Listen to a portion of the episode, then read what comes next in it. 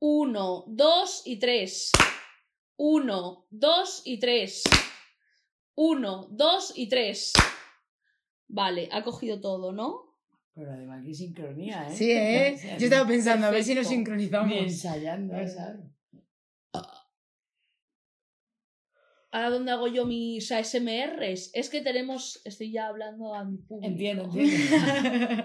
Tenemos un problema. Es que esta casa está infestada de fantasmas. Y ayer tuvimos unos pequeños percances. Alguno que otro, sí. Ayer grabamos en vuestra línea temporal, bueno, en nuestra línea temporal, el podcast Diarios. Y eh, nos pasaron miles de cosas. Tocaron el timbre, se paró la cámara, se pararon los micros. Mi micro estaba corrupto, pero solo el mío. Lo estamos haciendo sobre una mesa Ouija. Creo que va a ser por esto. Y tuve que sincronizar los audios, al final lo pude recuperar, la pista desapareció. Un circo, un circo, un circo. Y hoy he ido a poner los micros, funcionaban dos, y yo, ¡qué mierda! El tercero no funciona. Little did she know que cinco minutos después no iba a funcionar ninguno. Y nada, eh, completamente cursed. Estamos en la precariedad Sí. telefónica. Y lo estamos grabando con los móviles. Esperemos que se escuche guay. Que sepáis que no nos rendimos, porque hoy venimos con un, con un tema candente que es la muerte. Pero antes voy a hacer el ASMR, me voy a Sí. tomar la libertad. Vale. Lo voy a hacer con dos móviles por si acaso. A dos manos. Bienvenidos a Club de Fans de Shrek. Hoy estamos con Almudena Puyo, actor y tanatopractore, y drag king de Dani Martín desde ahora, y con Miriam, que es una persona que se dedica al audio- al audiovisual, que es su vida, que mataría por ello, y se mataría a ella en general. Bienvenidos. Ya podemos hablar normal. Espera. Siguen grabando, ¿no? Mm. Sí. Uh, eh, uh. Sí, sigue. Ah, ah, Sí, sí, sí Ah. está. Susto. Vale. Os quería preguntar, vamos a hablar de la muerte porque aquí todos los presentes hemos vivido una gran muerte en nuestra vida. Sí. Y venimos a hablar de eso. ¿Te imaginas que no? He venido aquí a a aprender. Contadme, ¿de qué va, chicas? No. ¿Por qué hay que hablar de la muerte? Lo decimos desde aquí. La muerte no es un tabú, es algo que vamos a vivir todos y que está presente a la orden del día. Hombre, de hecho es la única certeza que tenemos. Sí. es Exacto. decir, eh, lo que va a pasar no lo sabemos. Lo que está claro es que nos vamos a morir. Ajá. Si empezamos a conocer un poco qué se siente cuando pierdes a la gente de tu alrededor, pues a lo mejor los duelos se hacen menos difíciles, Mm. más ameno. El dolor va a estar para siempre, Sí, sí. Spoiler, siempre, sí, duele siempre. siempre. Total. Pero sí a lo mejor eh, se consiguen unas herramientas diferentes eh, o, o por lo menos asimilar la pérdida, si se habla un poco de ello. Hay que hablarlo, Mm. no nos podemos callar. Y cualquier persona que diga que no se puede hablar de la muerte porque eso son cosas feas y raras y tristes, que te den por... Porque aquí se va a hablar y vamos a hacer un podcast entero sobre ello. Y yo os quería preguntar para empezar el podcast. Primero, ¿qué concepción teníais de la muerte a los ocho años, por ejemplo? Tú lo tienes clarito, así que arranca tú, que te veo ahí asintiendo con la cabeza. A ver, es que mm, yo siempre me acuerdo, y me he acordado hoy de hecho, pues estaba pensando en que iba a hacer el podcast. Me he acordado de una vez, que eso ya lo conté en el podcast del suicidio, creo, pero Ese podcast es muy aclamado y la gente lo pide mucho. pues es que hay que hablar de estas cosas y hay que hacerlo más. Es Fluor, la del podcast del suicidio. Hola, es que me he cortado el pelo. que nada, eh, sí, eh, me acuerdo una vez cuando era pequeña, eh, empecé a quitar capas como de mí misma y empecé a pensar qué era yo. O sea, empecé a tener como pensamientos muy metafísicos, existenciales y acabé pues a- pensando en la muerte, obviamente, porque como tú has dicho, es lo más certero que tenemos, es lo único que sabemos y yo creo que de que eres pequeño y tienes de algún modo, eh, sabes que alguien muere, ¿no? Eso, eso es algo que, que tienes claro que va a ocurrir. Hmm. Entonces, yo cuando era pequeña, a los ocho años así, yo me recuerdo pensando en la muerte y pensando en mí misma como, como en, en alguien que, que realmente es débil, ¿sabes? En plan, y, pero no débil en el sentido malo de la palabra, sino en el sentido de la existencia es frágil, la vida es frágil Sí. Y más allá de, de, de esto, o sea, cuando acabe esto, que hay más allá. Y yo me acuerdo de un momento pensando en la muerte, sintiendo un vacío bastante grande, Mental breakdown. porque era muy pequeña y yo estaba, yo qué sé, dando un paseo por la playa con mis padres por un mercadillo, me acuerdo perfectamente. Y yo mientras pensando estas vainas, todo profundas y todo oscuras. Y, mm, o sea, no fue un pensamiento malo, pero sí que quité como muchas capas de, de, mí, de mí misma, como de, de lo que somos como personas realmente, y acabé pensando en la muerte porque es la, la, la mayor certeza que tenemos. La visión que tenía de la muerte en ese momento, pues yo pensaba que, pues básicamente que cuando se acababa, pues no sé, me, me hacía una pregunta en plan, somos un recipiente, somos, sí, sí, somos un trozo de carne y ya está, y cuando se acaba esto, caput, y da igual la persona que sea, la clase social que seas y Sí. demás, mañana sales a la calle, te puede atropellar un coche y caput, en plan... Y acabas en el hoyo igual. Sí, Claro, eso- entonces- la muerte unifica. O Sí, sea, sí que es verdad que hasta que no hasta que no fui más mayor quizá no estuve planteándome la muerte no sentí la muerte más de forma tan pegada a mí pero sí que desde pequeña yo eh, como que me planteaba cosas acerca de la muerte hmm. y yo tenía o sea yo sí que bueno me hablaban de religión y yo siempre he sido una persona bastante espiritual y la única idea de, de espiritualidad que conocía en ese momento quizá pues era la religión y la brujería, la magia y cosas Por eso así. tienes una foto de tu comunión en tu casa. Literal, así con una rosa, soy Lana del Rey, yo escogí esa foto. Y dije, la vas a sacar en grande, mamá. Esa es la foto, que me... La de comunión estoy con un cáliz, por lo que sea. con un cáliz bebiendo, de, ¿eh? de vino, así. Te he pegado que lo flipas. No entiendo muchas cosas. No, pues el caso es que yo sí que podía tener cierta idea de espiritualidad, pero como que no me, cuando realmente me ponía a pensar en la muerte, como que yo no me creía la idea cristiana, ¿no? Por decirlo de Sí. alguna manera. Hombre, como para creérsela. Entonces circo. yo pensaba, ¿te mueres y ya está? Y se me quedaba ahí como la pregunta, obviamente con puntos ¿Qué suspensivos. más? ¿Qué más? ¿Qué Eso pasa? es. Y yo era una niña, entonces obviamente no lo cerraba. Ah, te mueres y ya está. Eso Mm. luego fue un pensamiento que quizá pues, más adelante, más nihilista, pues en algún momento de mi vida sí lo he pensado. Entonces tenemos claro que después de la muerte hay algo, ¿no? Ujú. Para empezar. Ahora eh, yo lo tengo clarísimo. Yo también, por lo que sea. Claro. O sea, yo tengo la sensación de que sí, porque mis muertos están muy cerca. Exacto. Entonces, como de alguna manera, digo, Claro. pues, a ver, que sí, que te mueres y todo lo que tú quieras, pero al final sí que se queda una cosa que, aunque sea energéticamente o, o, o, o al final, aunque se sostenga solo a base de recuerdos, ya forma parte de que hay algo que se queda, aunque sea el recuerdo, y con que se quede el recuerdo ya eh, casi que se construye una especie de ente a- en Ujú. base a ese recuerdo. Y a mí con eso me vale. Yo no sé si, si lo que me, a mí me pasa es mi tata o no, me- pero me da igual. Me da exactamente igual. Yo quiero creer que sí y a mí me vale. Y, y me vale incluso para mi propio duelo y todo, y para llevar la idea de la propia muerte. Entonces, eh, si es verdad o no, no quiero ni siquiera tener esa certeza. Me la suda. Si puedo Sí. construir Totalmente. el seguir manteniendo ese recuerdo vivo y que ese recuerdo para mí sea su propia existencia actu- actual, me Mm. vale. O sea, y que venga quien quiera decirme, no, no, tu tata no te está mandando señales que... Sí está.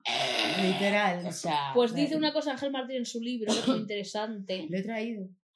Lo he traído para leer una cosilla de la muerte, si quieres. Qué guay, pues sí, sí, me- trae. Es suyo, me la ha dejado. Me gustó más ¿eh? el libro de ¿A que Ángel sí? Martín. Es lo más. Me lo estoy A mí me leyendo. parece de los libros más increíbles que Me he leído muchísimo. Y además yo lo escuché en podcast Que lo hace lo él. hace él y da muchas perlitas también, como él lo, na- lo narra. Qué eh, guay. De vez en cuando se toma alguna que otra licencia y te habla directamente a, a la persona que está escuchando. Mm. Y está Qué muy guay. tucu. Gracias, Ángel, porque está muy Gracias. guay. Sí. Y yo quería decir que su libro va de que él se volvió loco, pero es muy interesante porque no te dice, me volví loco y ay, qué bien, que ahora estoy bien, jo, menos mal, que loco estaba. No, no. De hecho, uno de los episodios del libro es, y si nunca estuve loco, Mm. Cuando leí eso me quedé. Literalmente. Y ahí pues empieza a decir que eh, salir de la locura eh, se supone que es lo bueno, pero es lo peor. Lo más difícil. Porque más empiezas a dudar de absolutamente todo. ¿El cielo es azul? ¿Sí o no? Es que estoy loco.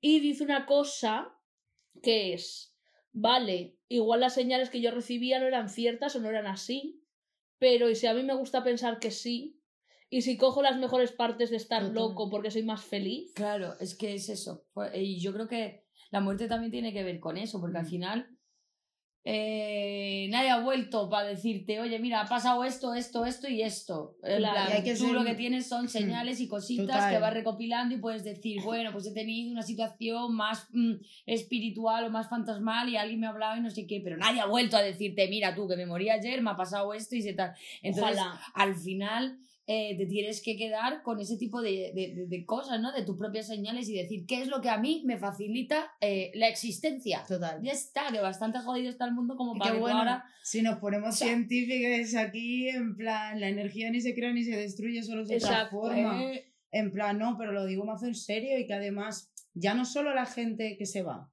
¿vale? Como su energía, ¿no? Sí. En plan, que también, obvio, sino la, la peña que seguimos aquí vivos, que tenemos todos esos recuerdos, todas esas vivencias y que de algún modo, aunque no podamos abrazar a esas personas, aunque no podamos estar con ellas, no han muerto mientras No, sigamos vivos. No, exactamente, porque se mantiene con el... O sea, que parece muy místico todo y muy tal y muy... Ah, no, No, pero no, no. lo- se mantiene... tangible de se- alguna claro, forma. es que ¿eh? se mantiene, o sea, que Estíbal Quesada y tú conozcáis a mi tata más que incluso gente que ha vivido en Churriana, mi pueblo, es flipante y eso quiere Sí. decir que la tata sigue viva a través Claro. de mi propio Total. recuerdo, mi tata, mi abuela o cualquiera de mis muertas. Entonces, que podamos, o sea, que se esté haciendo un podcast que yo le traiga de invitada aquí ahora mismo, que lo esté, que la peña conozca a mi tata, eso quiere decir que Exacto. su vida al final se sigue prolongando. Entonces, Exacto.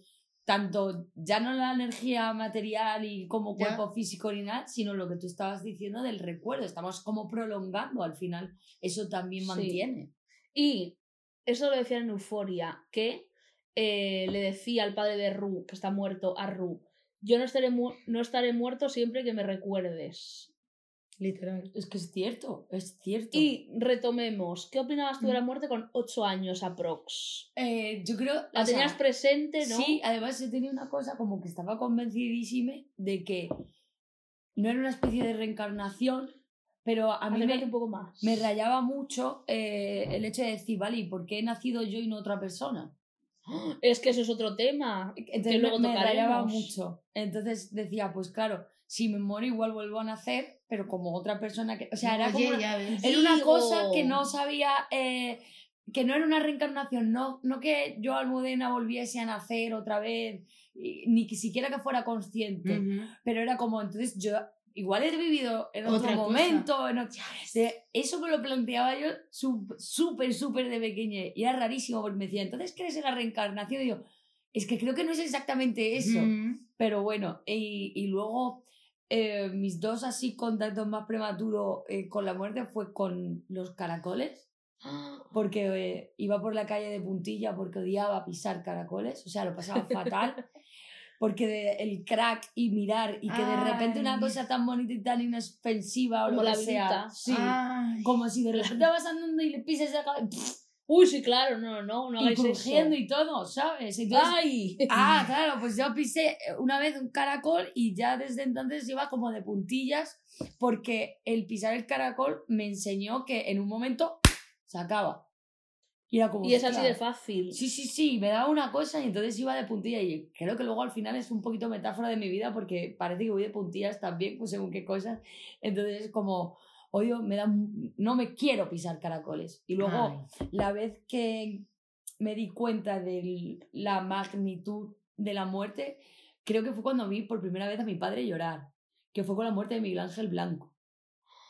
Yo tenía seis años, me parece, y bajaba las escaleras, mi padre estaba de rodilla en el salón viendo la noticia en la tele y fue la primera vez que le vi llorar y estaba destrozado con las manos aquí en la cabeza hinchadito y me dijo, "Shh, no se lo digas a nadie. O sea, me dijo que no le dijera a nadie que le había visto que los. Lo adultos no siento, lloran, papá, ¿eh? lo estoy contando ahora a todo el mundo, pero bueno, no te preocupes, sigue siendo maravilloso.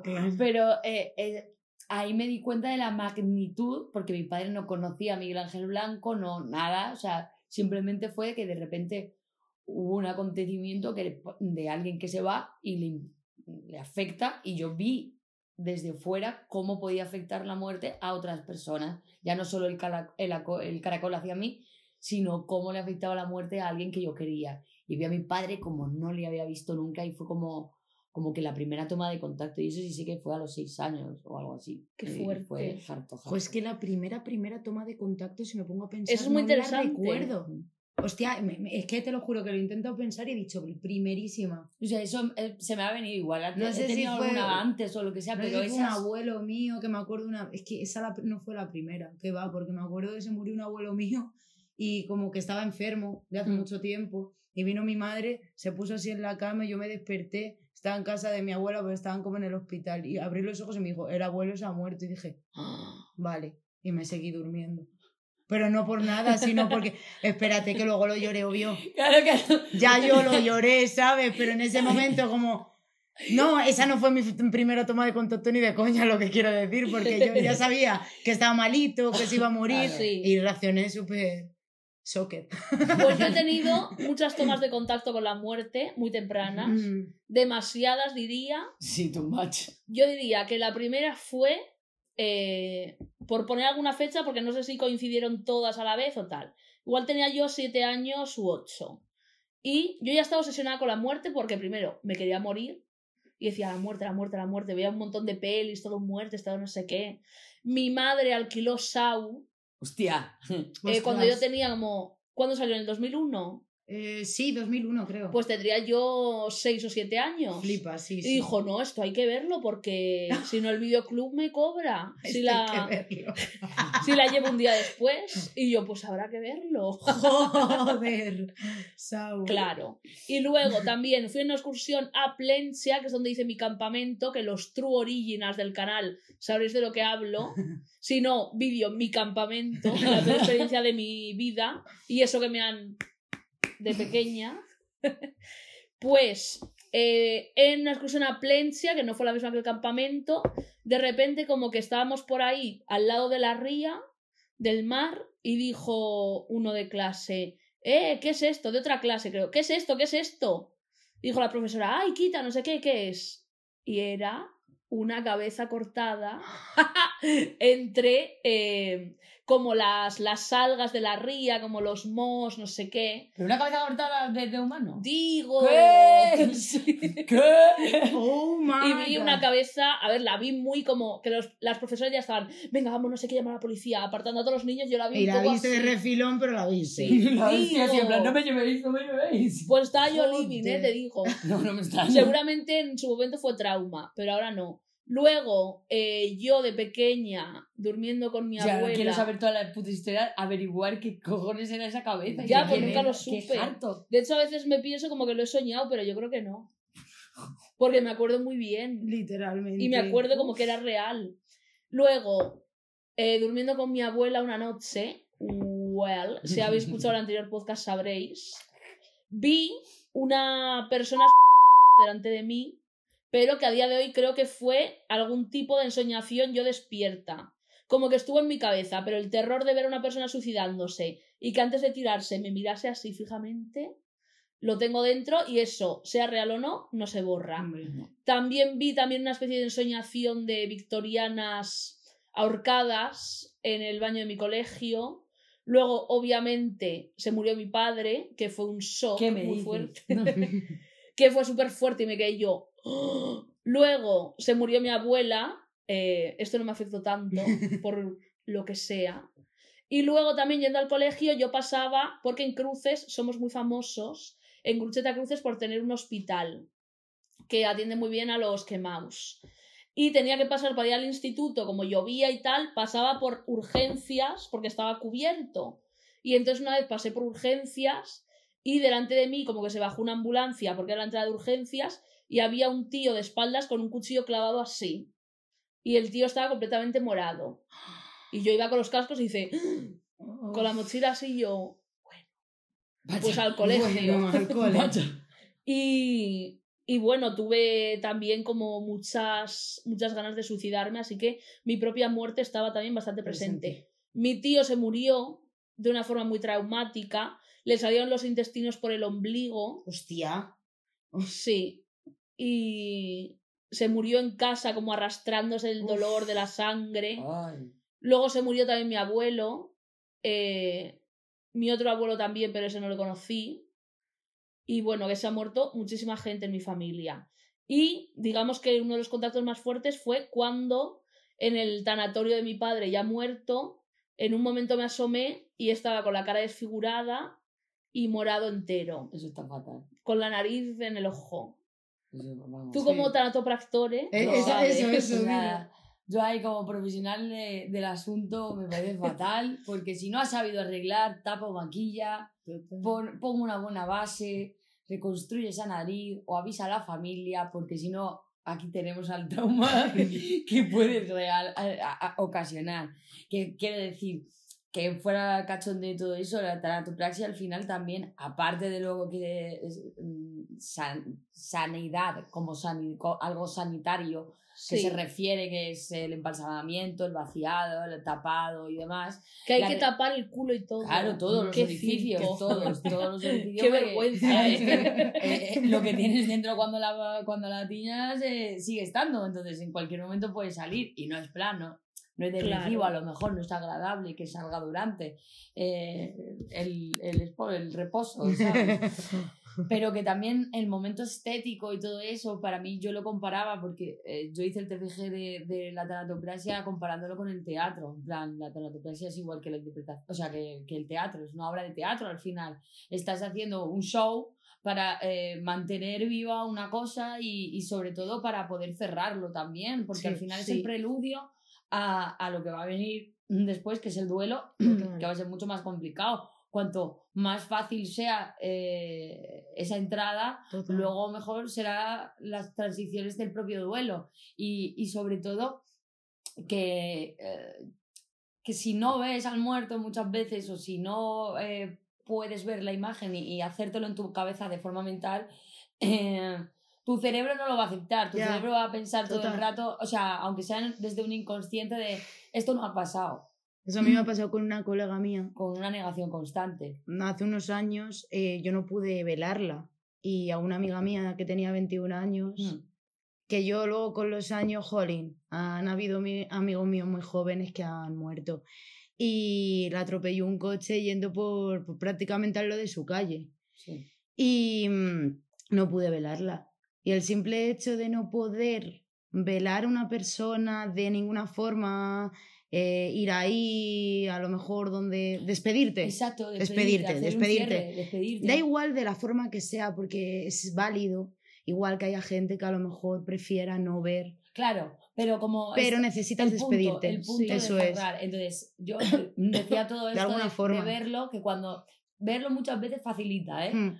Porque Sí, claro. luego no te Yo estoy de Eh, acuerdo. ha- hay una cosa así que, mm, eh, sí que, que desmiente, psicológicamente desmiente esa idea de que luego te quedas con la mala imagen, pero cuando las cosas están bien hechas, esa Sí. imagen es una cosa Total. es puntual y te ayuda a recordar que, que, que has cerrado y que puedes seguir para adelante. Si no, se te queda como la ensoñación, la ensoñación. la-. No tienes una tapadera, no te- o sea, no tienes un, un punto de, de inicio para lo siguiente, no tienes un cierre. Eh, y si no lo ves es eso, que es como el limbo, el limbo, Total, el limbo, el limbo. total. es que no cerrar lleva a cosas como que cuando se murió mi padre, ahora si queréis hablaremos de nuestra gran pérdida y de esas personas tan maravillosas que eran. Cuando se murió mi padre, yo me pasé años soñando, no sé si a alguien le habrá pasado, yo tengo entendido que sí, que realmente no se había muerto a pesar de haber visto yo su cadáver y que realmente estaba con otra familia en otro sitio viviendo y que nos había abandonado. Es que eso me parece sí. durísimo. O sea, Sí, pues años, años, en plan, igual una vez al mes mínimo, pum, pum, pum, pum, pum. Y yo todo el rato, tiene otra familia, nos ha abandonado. Y una amiga mía, que es muy graciosa, eh, siempre dice una cosa que es, mi padre, su padre también está muerto, mi padre no ha muerto, eh, realmente era homosexual, nos abandonó por eso y finge su muerte y cualquier día me lo voy a encontrar en la fiesta tanga viniendo hacia mí haciendo voguing en el grupo de Jorge Javier Vázquez. Así, ojalá, ¿eh? Te cruzas de repente a tu padre así. Era todo broma. Pero es que es muy fuerte que pensemos eso porque sabemos que están muertos y es Sí. 100%, Ya, pero ¿cómo es la cabeza, no? Yo creo por qué lo mío, por ejemplo, porque luego descubrí que mi padre estaba intentando decirme que seguía ahí, pero yo como era una cosa que no entendía el hay algo después de la muerte aún, yo decía, claro, si sigue estando ahí, sigue estando vivo. Y yo creo que esto es una cosa que le pasa a mucha gente, Claro. pero que no se habla del tema. Claro. Vale, os quería preguntar, ¿cómo fue ese momento en el que te dicen, vamos a llamarlo tu gran pérdida, tu gran pérdida está muerta? El momento en el que lo sabes. Me acuerdo perfectamente. Va a ser facilísimo. Este podcast está siendo súper sencillo. Se- eh, voy a coger un poquito de agüita de Madrid, un segundo. No me hago piti, ¿eh? También te digo. Oye, pero Piti si no se puede fumar. en- No. Pero si lo fumas así para abajo. Ah, vale. Eso es.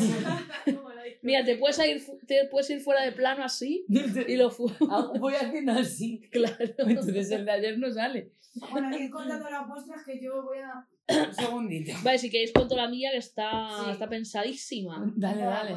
En realidad fue bastante fantasía, pero fue muy doloroso. Hmm. Fue, eh, bueno, mi padre aparentemente estaba bien, fue una de estas muertes que te enteras de repente. Que no sé si es mejor ver morir a la persona o saber que se va a morir, o de repente pensar que está todo bien, ¡pum! Muerto. Yo no tengo ni idea, porque lo mío fue al contrario, Sí. como esperando. Y yo ahora mismo no sé qué prefiero. No sé si que prefiero la sorpresa o el, el- o el, o el prepararte a... Es que yo no he vivido el prepararme a, así que. Bueno, sí que Claro. lo he vivido, pero era con una persona que. Sí. Era con mi abuela. Entonces, claro. Pues un día eh, estaba yo viendo Aquí no hay quien viva el capítulo de la funeraria. Well. Y de repente me tocan el timbre. Y yo, yo estaba como, no sé si estaba sola en casa. Puede que sí. O es- estaría alguien conmigo. Pero abro yo la puerta. Y dice, una señora que no conocía de nada. Me dice, tu padre ha muerto. Pero te lo dice la señora. Una señora sí, que no con la conoce Sí, cara, nada. a ver, era amiga de mi padre, pero yo no me acordaba de ella. Sí, Claro. pero no te... O sea, en plan... ¡pum! Yo tenía Hostia. nueve años. Joder, macho. El Y me de la dice- peña también. Pero es que también, ¿cómo me lo va a decir, no? Me Pues yo sé, Esti, a ver, estás sola, siéntate, tengo que decirte una cosa, ha pasado algo, yo que sé, un preludio, ¿sabes? Un poquito tan Ya. Un poquito de por Un favor. poquito, por favor.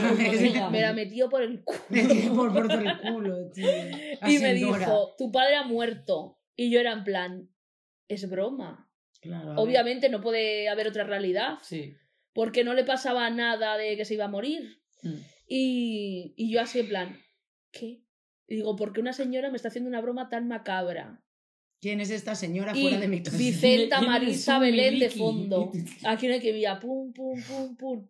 Y fíjate que me encanta la serie, la podía haber cogido asco, pero es una maravilla y una Mm. fantasía. Me dijo, tu padre ha muerto. Y cuando ya pasaron unos minutos hasta que lo dije, es verdad. Y entonces, pues todo el mundo literalmente sientes como toda la realidad te hace encima. ¡puf! Como una piedra de mil millones de toneladas Sí. y sientes que esa piedra nunca se va a levantar de ti. Y realmente nunca se levanta.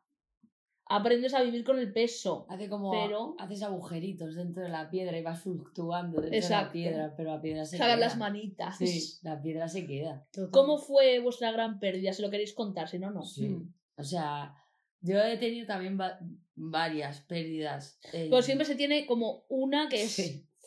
Que te marca de. obviamente la, la, mi, mi pérdida estrella, digamos, mi rock star de las muertes, eh, fue, mi, fue mi tata, aquí está el mechero, eh, que murió, va a ser este año 7 y que yo lo flipo porque me parece loquísimo que vaya a Sí. tanto. Eh, y, mm, y la cosa es que mi tata pues eh, era joven, eh, acababa de cumplir los 50 y, y nada, lo que le pasó es que le dolía un poquito el estómago y demás. Y en un momento, pues, yo recuerdo, mi tata había pasado ya un cáncer de mama, lo había superado, estaba todo bien y tal. Y un día mi madre me llamó en mayo del 15, del 2015, me llamó y me dijo, oye, una cosa, que la tata tiene algo. Pues, Duró literalmente dos minutos la llamada telefónica. Yo estaba escuchando a Abril Lavigne, iba con la patineta cruzando un paso de cebra y ¿Qué eh, canción? eh, mm, yo creo que era In With You, pero no Mm. quiero confirmar, tampoco desmiento. es que lo, lo jura- juraría, o sea, ese es el recuerdo que tengo. Y estaba, recuerdo que el semáforo cambió hasta dos veces, porque yo me quedé así. La conversación fue cortísima. Mi madre me dijo, la tata mañana va al médico que no sé qué, que tiene algo en el estómago y, y parece que es malo, pero bueno, ya veremos. No me Ya. dio más información. Cuando mi tata tuvo el cáncer de mama, yo no... eh, a mí no me afectó. Tuve la- sabía que no iba a pasar nada y no pasó nada. Y tenías razón. Sí, y, Total. y cuando mi madre me llamó para decirme que a la tata le dolía mucho el estómago y que parecía que había algo, Te mosqueaste.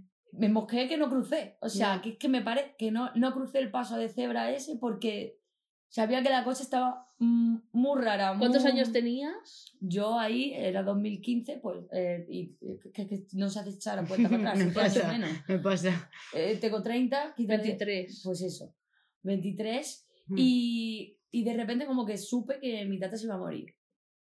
Yo lo sabía.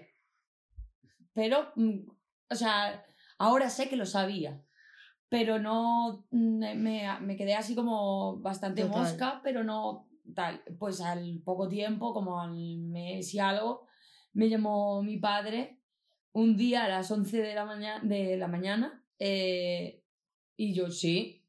Y mi padre siempre me dice la misma, cada vez que se muere alguien de mi familia, pobrecito mío, siempre me llama y me dice, tengo algo que decirte. Y automáticamente yo ya sé lo que va a pasar. De hecho, cuando me avisó de que se había muerto mi abuela, dijo la misma frase. Nunca verbalizó que se ha muerto nadie, pero yo ya sabía que siempre hay alguien. que Nunca se- te lo dijo. Nunca me dice si ha muerto o no. Simplemente tengo que decirte algo y te- tengo que ya. decirte algo y yo ya sé lo que ha pasado. Ya está. Porque, pero todo esto empezó con la primera conversación del tengo que decirte algo. El primer tengo que decirte algo fue a la tata la operan de vida o muerte hoy. Dios. Si la- pero la cosa era, si sale, o sea, se puede morir en la operación y si no se puede morir en dos días. Así. Y entonces yo Qué eh, duro. recuerdo que acababa de dejar a, a una expareja, eh, no tenía dinero para coger un ave, le dije a mi padre, tienes que hacerme un ingreso, pero a la, a la cuenta de la otra, de mi expareja, porque si no, no me llega inmediatamente por, por temas de banco y tal. Tuve que hablar con mi ex para que me, mm, me tal. Y yo recuerdo de estar allí en el tren, camino a Málaga, y que mi padre me llamó y me dijo, ha ido todo bien. Había salido bien la operación. Sí. Sí. Spoiler, no sale bien. Ya. Pero había salido súper bien la operación. Y entonces yo hay un momento de pensar que iba de camino a ver, a- al entierro de mi tata, porque iba la cosa muy chunga. De repente yo hice en el ave. ¡Puah, chaval! Está todo de Ya está. puta madre, qué guapo, mi tata está bien. Nadie me dio más explicaciones. Y cuando llego a Málaga, me veo a mi padre en la estación con mi primo y veo a mi padre que le dice a mi primo, vete a por una cerveza para tu prima. Mm. Y yo, mi padre, pidiéndome la cerveza antes, o sea, antes de nada y tal. Y me dice, tengo una, una cosa que contarte. Y yo, ¿cuál Joder. es la cosa? Me dice, no, mira, que lo que pasa es que la operación era porque si no le operábamos iba a aguantar 15 días sufriendo mucho y si le operamos va, a- va a aguantar dos, Ah, pero sin sufrir. ya. Claro, yo no me sabía esa historia. Yo pensaba que mi tata ya, ya está. Mi tata, mi tía. O sea, que digo, ya está. mm, Mi, mi- mi segunda madre va a estar bien. Eso era mi pensamiento en el tren. Y cuando llego me encuentro ese percal. Mi padre me llorando, mi tío llorando, mi pe comprándome una lata de cerveza, dejándome fumar en el coche. ¿Cómo te conoce? O sea, claro, mi padre me ha salvado siempre de esas situaciones bastante bien. En el, en el de mi abuela me hizo una cosa. Calibrando el pH. Sí, sí, sí, sí. Cuando murió mi, mi abuela, mm, yo grité, ¡Viva la República, Josefita! Y después de aguantar todo, caí al suelo y mi padre me coge corriendo y me llevó al bar. Ya. amo, eh, amo. Mi padre me salva mucho, sí. Ya ves, ya ves. Pues eh, entonces no me dio tiempo a gestionarlo porque cuando me llevaron del coche al, hospi- al hospital estaba toda mi familia ahí, toda mi familia que también hacía mucho tiempo que no me veía, estaba destrozada obviamente, eh, pero yo estaba intentando gestionar que acababa de celebrar que mi tata iba a vivir cuando en realidad mi tata estaba absolutamente sentenciada y, y encima tenía como Ya. 30 personas en la puerta llorando todo el mundo, abrazándome a mí y lo primero que hice cuando llegar era, bueno, tranquila, venga, vamos, ánimo. Y me dediqué a hacer, venga, vamos, ánimo, venga, vamos, ánimo. Mi madre me avisó y era, Natata, no, cuando la vayas a ver te va a impresionar, no te preocupes, tal. Y yo, no, no, no, venga, va. Obviamente mi tata, pobrecita mía, era eh, piel y huesos, pero mm, seguía sin gestionarlo. O sea, era como mi cerebro era... No entendía, no, no podía procesar. Yo ya había celebrado que vivía, pero me habían dicho que se va a morir, pero estaba ahí, pero no, pero tal. O sea, era... Una vorágine, una montaña rusa de loquísimo, sentimientos. loquísimo todo. Y, y, eh, vamos, fueron dieci- aguantó 17 días, no dos. Al final aguantó 17 días. Se murió eh, viendo la película Maverick antes de que el muchacho se muriese. Así que fetén. Y, y me pasé 17 noches en un hospital durmiendo debajo de una camilla. Entonces a mí me, y luego me tuve que volver a Madrid de golpe. Hice, tuve muy mal duelo, en plan que prácticamente no lo hice Ya. no estuve donde quería estar. Yo quería estar en Churriana con mi familia, con mi madre, con mi hermana, pero me vine aquí de una manera Por eso es importante. ruptura. Se me claro. mezclaron las rupturas con una mudanza, con me echaron del curro, Ya. me estafaron en la escuela, o sea, como muchas cosas. Y no le presté la atención al duelo que yo necesitaba, que necesitaba mi familia, que necesitaba yo para con mi tata. Y creo que se lo he ido arrastrando. Ahora no estoy en ese lugar, pero es verdad que creo que si lo hubiese llevado el duelo con honestidad. Dedicarle. Sí, ya sí. está, y llorarme allí, y quedarme allí, y echarle la pena allí, y, y ser consciente de que Mm. mi tata ya no va a estar más, de que no me va a hacer más puchero, de que no me va a hacer más macarrones al horno ni bechamel, pues a lo mejor eh, ahora no tendría ahí esa postillica. Ya, entiendo. Sí. Mm. ¿Y tu pérdida? Fua. Me acuerdo perfectamente que estaba hablando con, con mi novia de ese momento, con la Estela. Le estaba hablando por teléfono, dos veces te nombro ya. No la verá, yo creo. Pero de buenas, de buen rollo. Pues estaba hablando con ella, además estaba muy contenta. Me acuerdo que estaba yo contenta y todo. y estaba hablando con ella, guay, de risa, nos estábamos partiendo de risa. Y me llamaron al móvil y me llamó mi amiga Andrea. Y lo que tú dices de tener como esa intuición, Sí, ¿eh? que te dice el estómago. algo, algo, Una sí, el estómago se te, se te tuerce o algo. eh, eh. Y me pareció muy raro que me llamara mi amiga Andrea en ese momento, pero tampoco mi mente pensó que fuera algo tan crudo. Y pues nada, cuando cogí el teléfono, ah, bueno, yo había vivido, yo qué sé, muertes familiares y eso sí que había vivido con mis abuelos, tal, pero sí que es cierto que como estaban ya más malitos o más tal, Mm. yo me había podido hacer a la idea, quizá pude pasar el Sí, duelo porque era más y ley chiquitica. de vida también. Eso es. Yo creo que mm, simplemente lo noté como que era más de ley de vida y punto. Sí.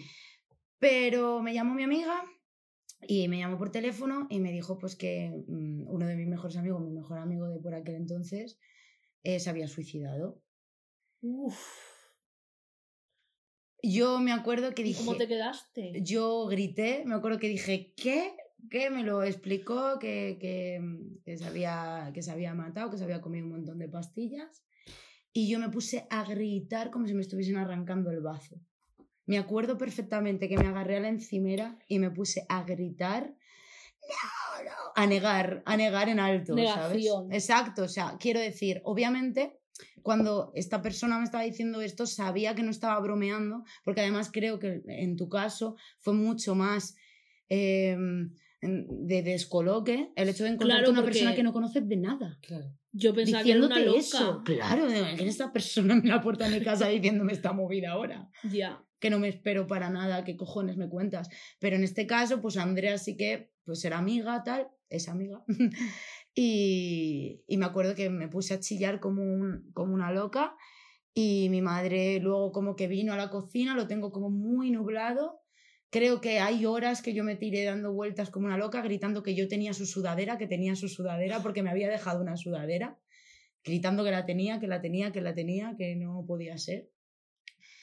Y nada, luego como que al día siguiente fue el tanatorio, ese mismo día, me acuerdo que me reuní con un montón de gente de...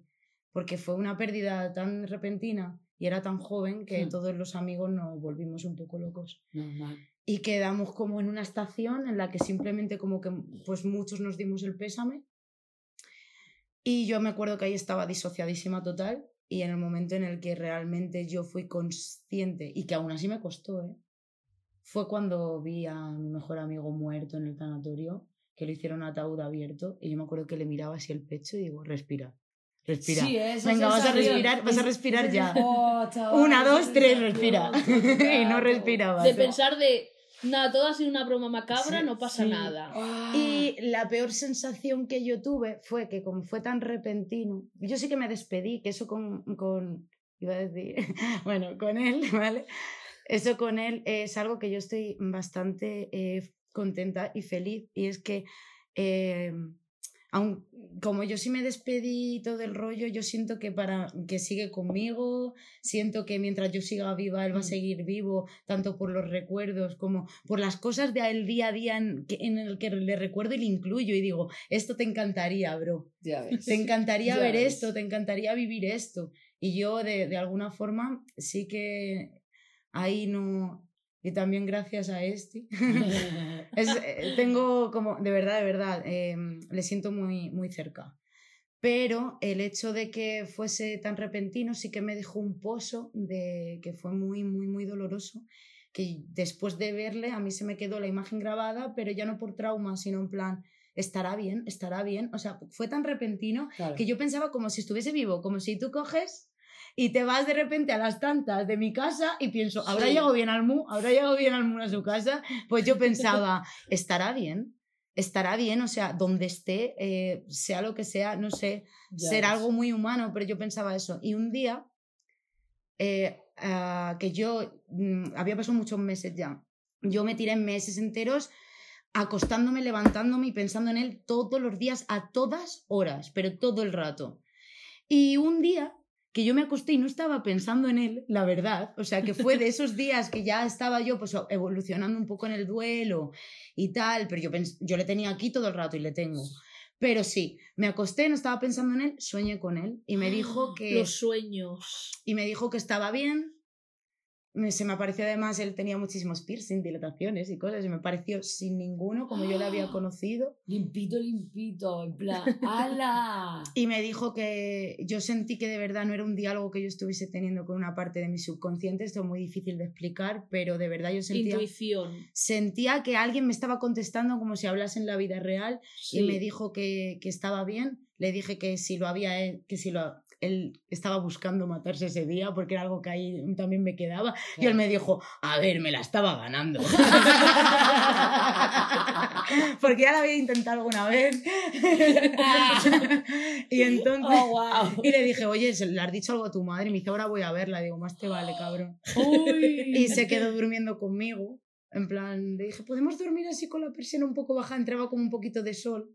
Y nos quedamos así dur- dormidicos. Ay, qué suerte, joder. Sí. Sí, y bueno, eh, después de tener este sueño, me levanté por la mañana, perdón, ya termino. No. Eh, Habla, habla. Es que no, que me voy por las ramas, pero mm, por la mañana eh, vi que era su puto cumpleaños. Y yo no me acordé la noche de antes, os lo juro, os lo juro que no.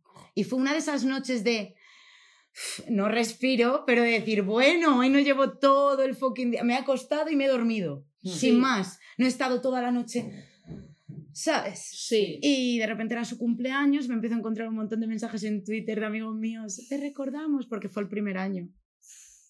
Qué fuerte. Y dije, well, y me dijo que estaba bien y yo ahí me- ya me quedé más tranquila y pude evolucionar un poco con mi duelo, en plan, Joder, normal. Sí. pero sí. Yo quería sacar un tema a la palestra, un melón, que Almudena en una conversación privada sacó el otro día, Vaya, surprise. que es la culpa Oh, de los que nos quedamos en Oh. este mundo Oh. oh, cuando muere un ser querido. ¡Qué gran melón, Almu! o sea, qué gran Si melón. queréis empiezo yo, que tengo Dale. el mayor regret. Dale. ¿Cómo se dice regret en castellano? ¿Arrepentimientos? El mayor arrepentimiento de mi vida, que es que Estíbaliz Quesada nunca le dijo te quiero a su padre. y... Pero coño, entendedme. Tuve una infancia difícil donde el afecto no se me estaba dando como se me tenía que dar Dilo. y yo pensaba que si mostraba mis sentimientos a alguien iban a ser rechazados automáticamente y se iban a burlar de mí por ello porque es lo único que he conocido. Entonces, yo le quería, porque le quería a mi padre, obviamente. Te escucho, voy a por agua, ¿eh? Deja Vale. el bebé reborn aquí. A mi madre no, lo digo desde aquí. Pero yo le quería, pero yo decía, es que no puedo decírselo. Y aún a día de hoy es un lastre que arrastro no poder mostrar yo este tipo de cosas, pero bueno, no estamos en esas. Y yo me acuerdo que cuando se murió mi padre, luego vinieron todas mis tías a casa a hacer como, ay, qué mal, se ha muerto, tal. Y fue horrible porque yo me estaba conteniendo las lágrimas porque no podía permitir que nadie me viese llorar a pesar de tener nueve años. Y mantuve las lágrimas así, fue como el mayor esfuerzo de mi vida. Y cuando ya estaba yo sola, me tiré en la cama y empecé a decir yo le quería y nunca se lo dije, nunca se lo dije. Y me tiré como tres días llorando de... desde que me despertaba hasta que me acostaba sin parar. A ver, eh, yo creo que eso también estaba un poco hilado. Si no le podía decir te quiero a tu madre porque tela, pues hombre. y que- Y que, no te esperas tampoco. ¿Cuántos años tenías cuando lo de tu padre? Nueve. No te esperas con nueve años que no vayas a tener el aita ahí más tiempo Ya. para poder decírselo en algún Y momento. entonces me empezó a salir como una discusión que tuve yo con mi padre una vez, una discusión de lo más estúpido, pero que yo vi que se había enfadado, que estaba triste. Además yo pasaba muy poco tiempo con él porque trabajaba 16 horas al día y los pocos momentos que podía tener era como, me acordaba de la discusión, hemos discutido, hemos discutido, nunca le he dicho te quiero, nunca le di un abrazo, tampoco. Well. y entonces esto es algo que me pesa a día de hoy. Que espero que ahora ya lo sepa todo Claro, esto. Yo creo que eh, lo que hablamos el otro día lo tiene más claro que, vamos. Sí, espero. Yo lo tengo y que- claro y- como bruja, ya lo siento. Y, creo que además, eh, como encima estuvimos hablando, es que el otro día mm, estuvimos hablando del tema, también han pasado cosas que creo que hace que tu padre también que se vea que, que, que está. Que es tangible. Que no solo, no está, sino que, que de alguna manera también te está haciendo ver, en plan, tú no te, no te, no te metas en esto de tanto la culpa porque mm, estoy contigo y sé perfectamente que aunque no me lo dijeras en su momento, lo estaba sintiendo en su momento y yo estaba, o sea, como que, que hay una escucha y hay una reciprocidad obvia y un cuidado. Total. Es que, claro, mi padre en su vida nunca supo lo que estaba pasando en esa casa, que era los abusos y las palizas y todo. Entonces supongo que no entendería por qué yo no podía decirle eso, pero ahora lo entiende. Y eso, que me come la culpa y a día de hoy, aunque sé que lo sabe, me pasé muchos años de mi vida. El rum, rum, Total. pum, Ya. pum, Sí, sí, sí. sí. y no lloré en su funeral tampoco. Porque no me lo podía permitir, obviamente. ¿Cómo voy a llorar? ¡Qué vergüenza! Oh, Fa, Pues yo me sentí culpable, eh, yo sentí también, obviamente, ese sentimiento de culpa del que habláis cuando pasó esto y mi amigo, obviamente, sabía su... Pues tú como amiga, que Sí. es tu mejor amigo, piensas, sobre todo eh, el último año, no es que estuviésemos más distanciados, nos pasó una cosa, nos pasó una cosa extraña, y es que él y yo estábamos muy pegados, pero una vez que nos enfadamos y lo hablamos muy easy, o sea, estuvimos como unos meses hablando menos y tal, lo solucionamos muy easy, pero él tenía otro grupo de amigos, tal, y de repente, Sí. fíjate cómo en la vida volvimos a coincidir en el mismo grupo de amigos y otra vez pues uñísima y carne y demás. ¿Qué pasa? Que cuando estábamos en este grupo de amigos sí que es verdad que él cogió confidente con alguno de ellos y tal y yo quizá no estaba tan a fuego, en plan quedando tanto con Sí. él o quedando tan a menudo como hacía, como hacía otros años. Sois en otra etapa, vamos. Era otra etapa, era otra claro. etapa de la vida, sin más, y yo lo he entendido, ¿sabes? Y no, pero eh, tu mente es inevitable que te torture cuando pasan estas muertes tan repentinas y que sientas o que busques resquicios de por qué y la culpa viene de que intentes buscar una solución que obviamente tú no puedes dar. Hmm. Entonces viene de ahí. Y a mí me pasaba eso, que yo pensaba, joder, estoy convencida, es que yo además lo llegaba a decir así, estoy convencida de que si hubiésemos quedado como quedábamos antes o no sé qué, Sí. No lo habría pasado. podido evitar. Y encima a mí me pasó una cosa muy de intuición. eh, dos días antes de que pasara la movida, y es que yo estaba pasando por un parquecito eh, que es colindante con donde vivía él y donde vivo yo. Ah. Y muchas veces paseábamos a su perro por ahí y tal. Y estaba pasando por ahí. Y estaba con, con la chica esta con la que estaba saliendo y le dije, nos pasamos a verle. Y le pensaba timbrar, que era algo que yo no hacía hacía mucho. Y no lo hice al final porque dije, a ver si le voy a molestar, ¿sabes? Pensando que, iba, que podía molestarle en ese momento. No sé, no sé, no sé. Y a los dos días me dicen esto, entonces, ¿cómo no vas a sentir culpa? Es que cuando alguien se tienes todo el rato, lo podía haber evitado. No sé Exacto. qué, pum, pum. Y luego, bueno, eh, eh, hay el melón que se me abrió a mí de hacer así con la realidad, bajar el telón y ver absolutamente mm, un montón de cosas de la vida y el montón de minas que hay en todas partes. que se me juntó un poco todo. Pero bueno, es eso, con el tiempo eh, aprendes a ver las cosas también con perspectiva y obviamente es que no, ante la muerte, mira, ¿qué es lo que arrasa? Y cuando llega arrasa, Sí, y o sea, es lo que, no hay, no, hay se puede hacer No nada. hay, no hay escapatoria. Ya está. Y, y- Es como un tsunami. Claro, Justo. y la, la, la, la jodienda eh, es que cuando, al no hablarse de, de la muerte habitualmente, cuando te llega, es siempre de improviso. Mm. Independientemente de que sea una persona mayor, o sea, un abuelo, una Mm. abuela, tal, o no sé qué, o alguien que está enfermo, que tú sabes que va a fallecer o algo así, Mm. cuando no has tratado la muerte previamente y Mm. nunca has tenido una conversación hablando de lo que implica perder a alguien, perder eh, esos momentos que una parte de ti se va con esa persona, es que se va. Literal. Para eso estamos Literal, haciendo literal. este podcast. Claro, cuando, cuando no hay, no hay, nunca existió esa conversación, da igual en qué, circu- en qué circunstancia fallezca la persona, ni que la tenga, ni, ni nada, porque el impacto va a, ser, va a ser total, porque no tienes unas herramientas de cómo poder llevar es, esa pérdida, ese duelo y ese tal. Literal. O sea, porque al final estamos renegando la única realidad más tangible que hay, que es morirse. Literal. Y entonces, Sí. si no hablamos de eso, al final cuando llegue siempre es terrorífico Literal. y siempre nos va a llegar. Entonces, yo, yo me acuerdo de cuando, eh, o sea, murió mi perro, antes de que muriera mi tata, que era su perro, mi, Ay, perro latino. O sea, eh, para mí eso fue...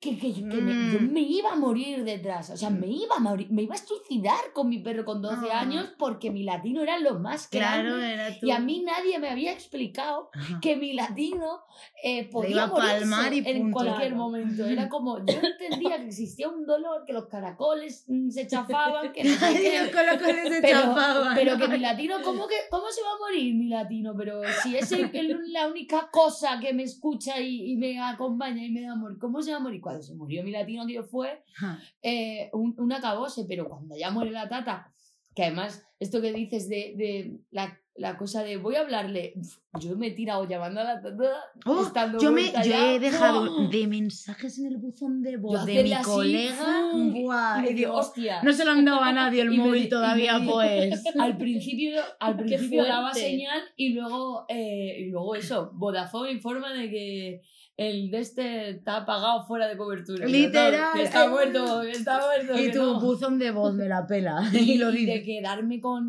Tengo tres audios de la tata guardado que cuando me da el breakdance eh, Los escuchas. me lo pongo y además estaba ahí pachuchilla eh, todavía, pero me dice, "Ah, venga chata, no pasa nada, hablamos luego, me voy a tomar una cervecita, te quiero más. Ese es el Ah. audio y me lo pongo, pero así en bucle, bucle, bucle, bucle, bucle, porque al final es como... mm, Bueno, y esto tiene, y creo que tiene que ver con la culpa también, con, retomando eso que, que decías antes. Yo, hay muchas preguntas y muchas cosas que se me ha quedado ahí de, de no poder decirle a la tata. Uf, eso. Eh, yo tengo un sentimiento de culpa con el tema del calamar espetado. Impresionante. ¿Lo quieres contar? Sí, bueno, mi, mi tata tenía un antojo antes de morir. Esto puede que os suene del anterior podcast diarios. Te- tenía un antojo y quería calamar espetado. Quería comer calamar espetado. Y me acuerdo que mi primo Dani llegó a medio insinuar, y sí lo llevamos, pero como lo que tenía era un cáncer de estómago y tal, llevaba sin comer mogollón, estaba fatal. Eh, obviamente comía a base de suero y eh, era como, ¿cómo le vamos a llevar? Le va a sentar fatal y yo, y yo pensando, pero si se va a morir. O sea, que, que lo huela, que, que, que lo chupe, que lo escupa, que lo que sea, pero llevarle el puto calamar espetado. Y nunca le llevamos el calamar espetado. Y, y yo pienso mucho en ese calamar y me fastidia mucho no haberlo hecho, que, que se enfadara, enfadara todo el mundo, me da igual, que mi familia dijera qué impertinencia es esta, que hace un calamar espetado aquí en un hospital, que me regañarán las doctoras, lo que sea, pero me arrepiento de no haber ¿Sabes en qué estoy pensando ahora mismo? O sea, me hace mucha gracia porque Yo también tengo mi calamar espetado personal. Es que Es que hay que comerse el calamar espetado siempre Sí, que quiera. si os lo pidan, por favor. Por favor, dad el calamar siempre. No, pero me hace gracia porque lo pienso y digo, a ver, si partiendo de la base de que pensamos que hay algo más allá, porque Sí, pensar, hay. pensar que no hay nada más allá, que yo en algún momento de mi vida en el que he estado muy pum pum soy nihilista, ¿sabes? En plan, pero muy mal, vale, he podido llegar a pensar, ay, te mueres y te comen los gusanos, no Sí, sé yo qué. también lo he pensado. Pero es muy y es una egocéntrico. forma muy fácil. Y también es un poco egocéntrico, en plan, ala, lo sé todo, ¿tú qué sabes? En plan, quiero decir, ¿tú Pero sabes? si te ayuda en ese momento para seguir viva, bienvenido que está bien, sea. eso es, eso es. Efectivamente, Que yo- todas las herramientas son válidas. Que yo la muerte en ese momento relajadísima, ¿eh? ante la Sí. muerte, o sea, también hay que decirlo. Pero me reía con lo del calamar porque si hay algo después de la muerte, ¿vale? Tú piensas en cuando te tomaste DMT Luego hablamos de eso. y sufriste la muerte de Leo, ¿vale? La Sí. viviste. Eh, ¿Tú imagínate morirte? Pero si la morirte, ya después de morirte, o sea, adquieres un grado de conciencia. Si tú realmente tienes una conciencia del tipo que sea y hay algo más allá y queda algún pozo de conciencia, tu abuela se va a estar descojonando de lo del calamar espetado. Va a estar diciendo, pero madre mía, el calamar. Y la pobre sufriendo aquí con el calamar. ¿Cuál es tu calamar espetado? Oh, bueno. A ver, es que a mí Como como... concepto me encanta. O sea, es que me encantaría que fuese un calamar espetado. es que soy malaguita, en la encanta. malaguita. Te entiendo que mi abu también de Málaga, sí, sí, ricos.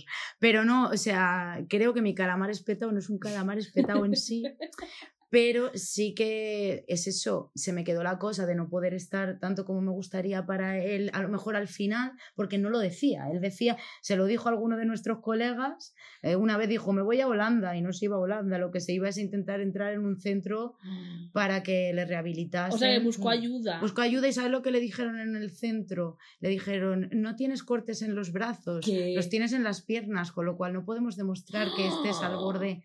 Vete para tu casa, anda. Pues mira, Uy, por favor, en las Sanidad. piernas, dice, me cago en Satanás. Bueno, pues sí, es que me provoca mucho odio hablar de eso. eh, en fin, pero horrible la sanidad, por favor, hagan Sí. algo. Ayer lo hicimos, volvemos a hacerlo. Llamamiento a la sanidad. Por de- favor. A la sanidad Aquí pública y salud Sí. mental, por favor. Eh, no Gracias. ser.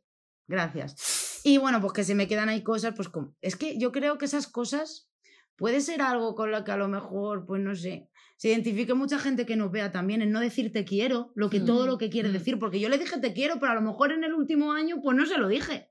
claro. ¿Me entiendes? En el Que último año. Yo hay una cosa que siempre. que- Tienes una discusión con alguien que es que yo te digo que con mi mejor amigo la discusión que tuvimos es que nos llamamos los dos, ¿tú qué pasa? ¿Y tú qué pasa? O sea, no sudo vergas. Claro. Pero aún así ya tienes una discusión, luego no le dices te quiero y de repente se mata y no le ha Se visto sentido a la vida y se te queda aquí.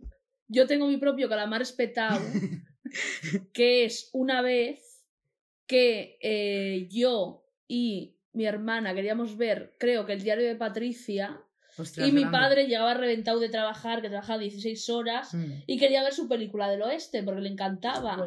Le dijimos, no, vamos a ver el diario de Patricia. Y él, oye, por favor, ¿me podéis dejar ver? Nos acabamos gritando todos. Y fue horrible.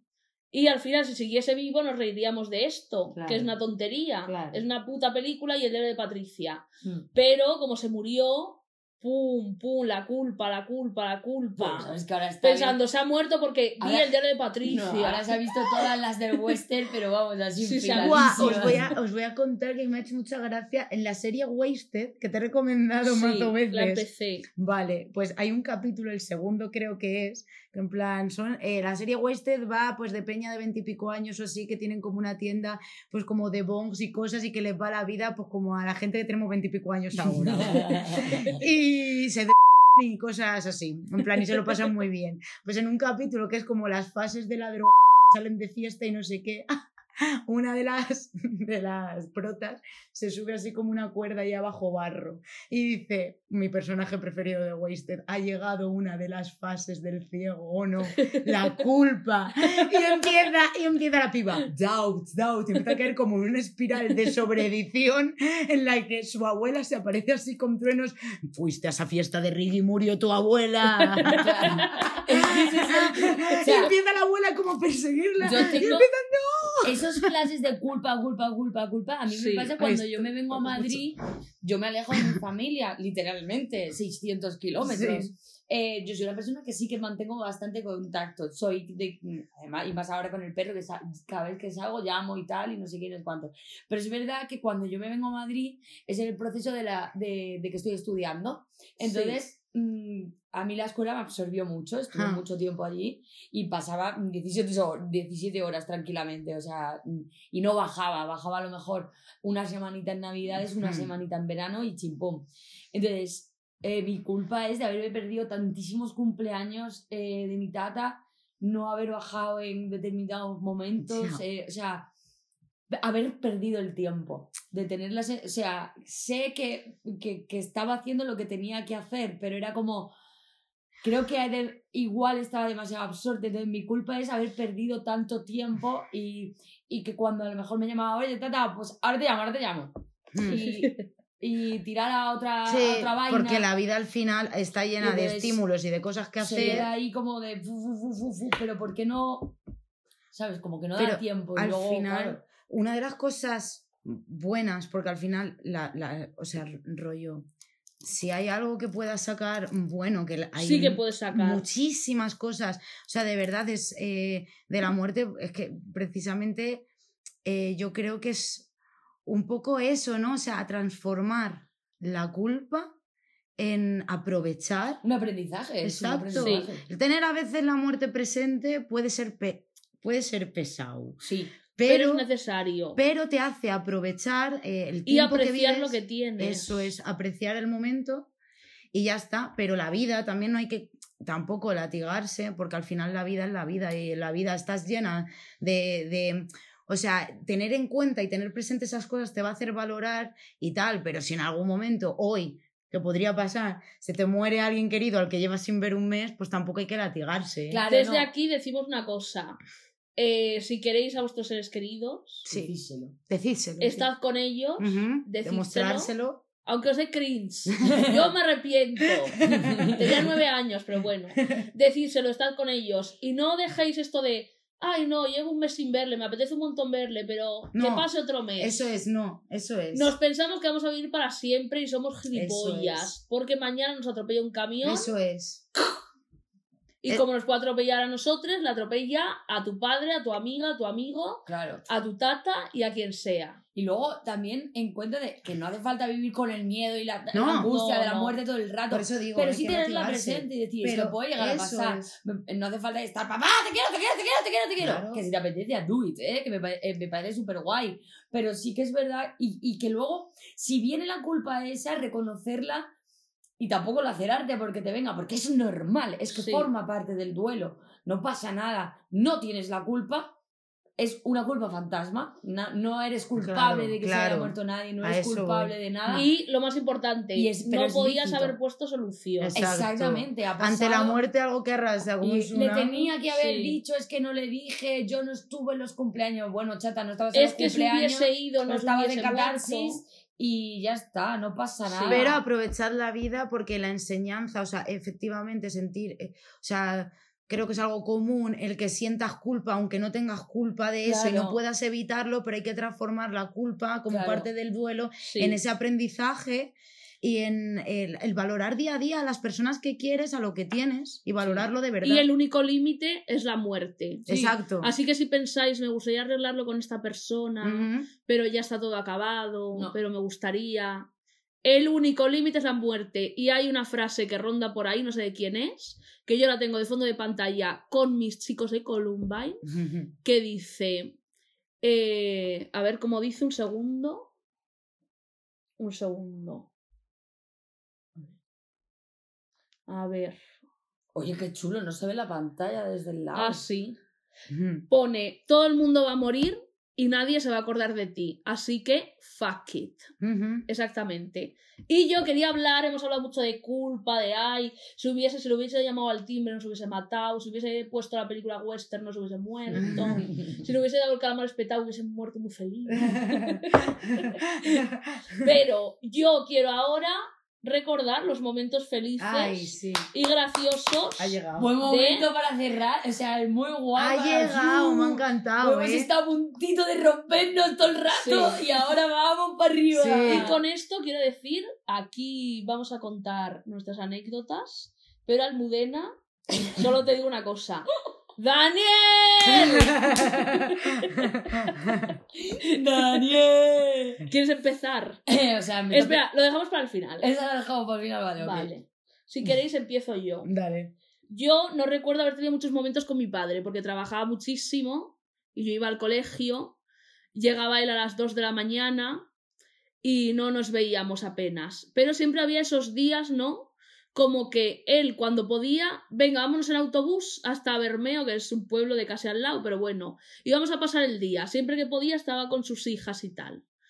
Pero recuerdo un día en Bermeo que fuimos mi madre, mi hermana mediana y yo en autobús hasta allí. Y creo que volvíamos y mi padre tenía, yo creo que tenía algo con el sueño, porque siempre se dormía y muchas veces nos quería llevar, venga, vamos a la playa. Y me daba mucha pena porque se quedaba dormido y era como imposible despertarle y era A lo mejor estaba quiere- cansado de las 16 horas. Claro, por de eso. currar mucho. que él quería y a pesar de que estaba Ay. reventado, él quería llevarnos, pero le podía el sueño, obviamente. Y a veces nos enfadábamos con él y también me arrepiento de eso. Pero bueno, nos montamos de Bermeo a Guruceta Cruces en el autobús, que era como una hora. Y mi padre se durmió. Yo iba con él como una piedra así, viruta soldado así, en el autobús. Y mi padre empezó a roncar así. Una cosa exagerada. Iban mi madre y mi hermana al lado también. Pues a todo esto, esto es verídico, se montó una excursión de eh, gente ya como adulta con síndrome de Down. Y mi padre. Y todos los la gente adulta con síndrome de Down. "Eh, ¿Qué le pasa? No sé qué, mírale, ¿qué hace? ¿Qué hace? Todo el mundo, todo el autobús señalando a mi padre, riéndose de él. Y creo recordar como que mi madre se fue a otro asiento, en plan, qué vergüenza. Y yo estaba ahí, viruta soldado al lado, ves, diciendo, claro. es mi aita. Es mi padre. ¿Y qué? Y mi aita. Claro, dilo. Y yo así, soldado. y Ay. también me acuerdo que una vez me vino a recoger a, a la salida del colegio y decían los nombres, los padres de este, y él siempre decía, una cosa que me hacía mucha gracia, servidora. y no tengo muchos recuerdos, pero también recuerdo, típico recuerdo que dices, no sé si es real del todo o lo he ido alimentando con el tiempo. Era que estábamos en un parque y yo estaba patinando. Igual me lo he inventado, pero recuerdo También vale, eso. porque si es un eh, aunque sea Sí. inventado, forma parte de estar con tu padre. Pero el Mm. momento de la gente con síndrome de Down, "Eh, ¿qué hace? ¿Qué es eso? ¿Qué es eso? Y padre, fue increíble. ¿Quieres contar la tuya?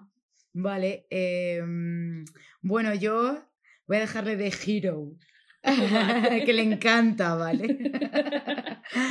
pues mira, me acuerdo una vez que estábamos por mi barrio, porque salíamos mucho por, por, pues, por eso, por mi barrio, porque lo compartíamos prácticamente, vivíamos cerca.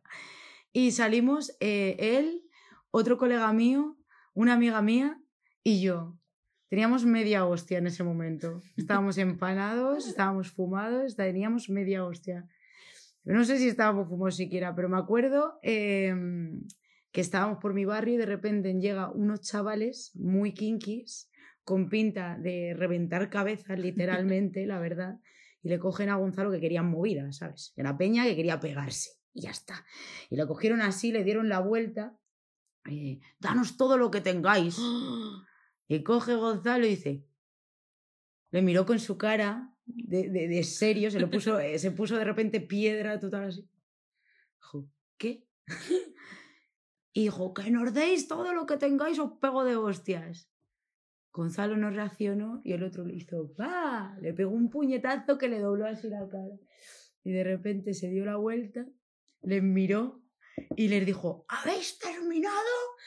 Pero te lo juro, eh, un grito que podrían haber hecho eco, los, eh, o sea, la ciudad, los Pero pájaros en plan, volando. El club de la lucha total, en plan, Sí. dame lo que quieras. Me lo enseñó él. Dame lo que quieras, que aquí voy a estar, tete. O sea, Durden. ¿qué? se dio la vuelta. ¿Habéis terminado? No les pegó ni nada. Solo les dio esa voz, se dieron la vuelta y se fueron. Y dije, I need a hero. Porque seguramente vieron los ojos de un loco. De un loco así, pero es que le miró frío como un témpano. ¿Habéis terminado? Ay, por favor. Y yo, uff, me caso, la verdad. Sí, ¿eh? A mí me, me ha excitado también un poco. Ah, que sí, ya ¿cómo no te vas a excitar? O sea, es que me lo acabo de imaginar. ¿Cómo no? La cara volviendo así. Tenemos una invitada por ahí que también se está excitando. Excitación grupal, porque vaya Bastante cita, ¿eh? Sí, y no, Oh, wow. he tenido muchos momentos eh, felices con, con esta persona, la verdad. Luego cuando, em, bueno, nos contábamos mucho nuestras vainas y tal, y decíamos que éramos marido y esposa alemana, no sé por qué.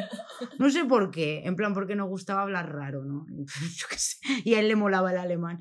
Y en plan, me acuerdo que tenemos fotos haciendo el subnormal. No sé, es que tengo muchos, muchos recuerdos guays, la verdad, Qué con guay. Gonzalo. Lo que pasa es que era bastante. mm, le gustaba. Le gustaba tontear. le, gustaba, le gustaba ser querido, ¿vale? Entonces tampoco le quiero dejar demasiado exposed.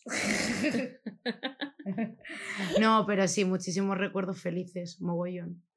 Entonces, ¿quieres contar? ¡Daniel! A ver, eh, sí, voy a contarla, pero Vale. tengo un, un par de cosas así como de la tata. La tata fue la persona, o sea, la tata era mi tía, o sea, mi, como mi segunda madre, que le llamo tata y a lo mejor la gente se piensa que era como la abuela o alguien lejano o tal. No, era mi segunda madre, me cuidaba a mi hermana y a mí desde que nacimos. Y, y claro, también toda la fase de la adolescencia y demás, pues la, la hemos pasado juntos. Y claro, en cuanto ya cruzas esa etapa, ya eh, se convierte en. mm, no solo te está cuidando, sino ya es tu colega de las fiestas Y también. siempre. Claro. Entonces es- era un nivel de, de- de confianza brutal. De hecho, con, mis primeros chupitos fueron con ella. O sea, mi tata me enseñó el Jägermaster. y además me decía, yo hacía así al principio, "Uy, con 18 años", y me decía, y ta, ta, chata, eso no se toma así. Esto es un digestivo. y los chupitos se toman así. Nos lo enseñaste el otro día. Yo cuidando las lecciones que mi tata me dio, se toma de poquito a poco, no sienta mal, te hace bien al estómago y puedes seguir la fiesta. Y yo, mi tata sabe. Anda que no sabía. Y luego debía, uh, nos pasó una cosa cuando éramos críes a mi hermana y a mí con mi tata, que una vez eh, estaba, siempre comíamos viendo Los Simpsons y hizo, mi tata hizo una sopa Ay, De me encanta esta anécdota. y estábamos viendo Los Simpsons. Mi tata y yo nos terminamos la sopa, riquísima de fideos. Mm, qué buena. mm, mm, mm, mm, mientras veíamos los Simpsons, paca, paca, paca, paca. Y mi hermana con la sopa y la cuchara moviéndola así, haciendo. muy como mirándola así. Y me mira mi tata y dice, chata que tiene la, la sopa entera. Y le dice a mi hermana, es que no me gusta esta sopa porque tiene como la comida de Ale. Ale es mi tortuga. Lo que tenía la sopa era gusano. Era una sopa de estas de sobre de oh Maggi. my god. Y era la misma sopa, la de la tata, la mía y la de mi hermana. Mi hermana había visto los gusanos, había sido muy lista, no había comido nada, pero mi tata y yo nos habíamos comido la sopa, pero no quedaba nada. Chaval, chaval, chaval enterito. ¿eh? Nada en el plato. Y hace mi tata así, mira los gusanos, mira nuestros platos, se empieza a descojonar y dice, bueno, pues esto también es proteína, almudena, y ya está. Y, y- y así fue todo. Me encanta. Y a mi hermana, Como dice mi abuela, ¿Quieres lo que que no te haga mata otra engorda. cosa? Claro, en plan, A tomar por culo, para el está, pero cuerpo. ya no lo habíamos comido. A mi Claro. hermana se lo pudo evitar, pero a mí. Ya ves tú. y a Buenísimo. Y ya luego vamos a, a la Daniel. Vamos a por la corona. Estando en el hospital, ya, o sea, eh, eso, que le quedaba nada, una semanita a la pobre mía. Esta la vivió eh, mi hermana. No sé si estaba mi madre eh, también, pero sé que mi hermana estaba. Y estaba en el hospital compartiendo cama, ¿sabes? De esta de habitación compartida, con cortina, pero la cortina estaba abierta. Uf. ¿Vale? La cortina estaba abierta y al lado tenía, pues, un- una señora que tenía una. Le había dado un ictus y tenía medio cuerpo paralizado por un lado y por el otro no. Y estaba con un muchachillo joven, que mi tata, mi hermana y mi madre entendían que eran su hijo, y que estaba todo el rato como pendiente de ella y tal. Que estaba que si mamita, ¿qué necesita? Mamita, ¿qué necesita? Y entonces también entendieron que era, que era su madre. Y eh, Pues la señora esta decía todo el rato, Daniel, Daniel, dame agua. Más que esto me lo contó mi tata a mí, porque yo, yo no estaba ese día en el hospital y me lo contó a posteriori, y entonces era como, Daniel, dime mamita, dime mamita, agua, Daniel, Daniel, no sé qué, no sé cuánto cosas. Entonces, una noche, eh, bastante de madrugada, estaba mi hermana y mi tata, y empezó la señora, Daniel, Daniel. Daniel estaba acostado a los pies de la señora porque estaba agotadito el pobrecito mío. Y en un momento dado, mi hermana se despierta y dice, tata, ¿qué está llamando el Daniel? ¿Qué hacemos? Llamamos a alguien, a la enfermera, no sé qué. Dice, mi tata, pregúntale, pregúntale. Oye, mira, perdona, ¿quieres que llamemos a la enfermera o algo? Y dice, no. Dice la señora, no. Ayudarme a llamarlo. Es que necesito que se despierte. Y entonces empiezan las tres. ¡Daniel! ¡Daniel! A lo que de repente el Daniel se despierta, dice, dime mamita, dime mamita. Y lo que dice la señora es lo siguiente. Daniel, dame placer. Daniel, Muy dame... loco. Sí, sí, sí, pero lo más Dame loco... placer. Dame placer. Lo más loco es que el Daniel se levanta y se mete debajo de la sábana y le empieza a dar placer. A ver, placer. Literalmente, a todo esto, cortina abierta, mi tata y mi hermana allí en la habitación diciendo, pero qué cojones, mi hermana se levanta corriendo, corre la cortina, pero el Daniel y a la otra la están escuchando todo el rato. Porque se supone que era el hijo. Eso pensaba, eso era lo más turbio. Es que mi tata, mi madre y mi hermana pensaban todo el rato que era el hijo, pero se ve que la señora estaba como muy desfigurada, entonces parecía más mayor de lo que, de lo que era en realidad. Y era su pareja, pero claro, todo el rato diciéndole mamita, mamita, Daniel, Daniel, y la diferencia física Claro. que tenía, se pensaba que era el hijo que se Oh. estaba a la, a la madre en sus últimos momentos y encima mi tata y mi hermana ayudando a que Increíble eso pasara historia. despertando al Daniel en plan y ahí en todo momento me vamos en lugar de cortar la cortina vamos pa pa pa pa Daniel Daniel. y aquí pero lo del Daniel es como lo decía mi tata lo decía igual decía y así se ponía así chata se ponía así Daniel o sea, gloria bendita chaval Increíble historia, fantasía 10 de 10. Pero sí, ¿eh? Sobre todo el que pensaréis que era lo del hijo. ¿Qué? No lo descubrieron hasta pasado un día. Seguían pensando toda esa noche que si estaba su madre. Joder. Ay, yo recuerdo, tengo que decirlo porque si no, eh, eh, de verdad me siento mal. Yo siento que me escucha. Eh, los abrazos de Gonzalo, los mejores escucha. del mundo. Los mejores. En plan, me prometió uno mm, vales para toda la vida. Entonces, así Oh. cuando cierro los ojos, yo siento que me abraza. Jazz. Jazz. Sí. O sea, me la suda que se llama muerto, vale. Jazz. Pues, eh, si queréis para acabar, tengo una última pregunta Dale, caña. que me parece bastante interesante y que esto me toca de cerca por los últimos acontecimientos de mi vida. ¿Creéis que el duelo de la muerte alguna vez se acaba? No. no, No, creo que es una preparación para la propia muerte. Sí. Eso creo yo. Como dicen en el libro tibetano de los muertos, algo así, del bardo y no sé qué, pues yo creo que es eso, la preparación a la muerte, ahí la llevamos. Yo creo que te ayuda a entender muchas Te cosas. acerca a ella. Sí, te ayuda a entenderla, te ayuda a aceptarla.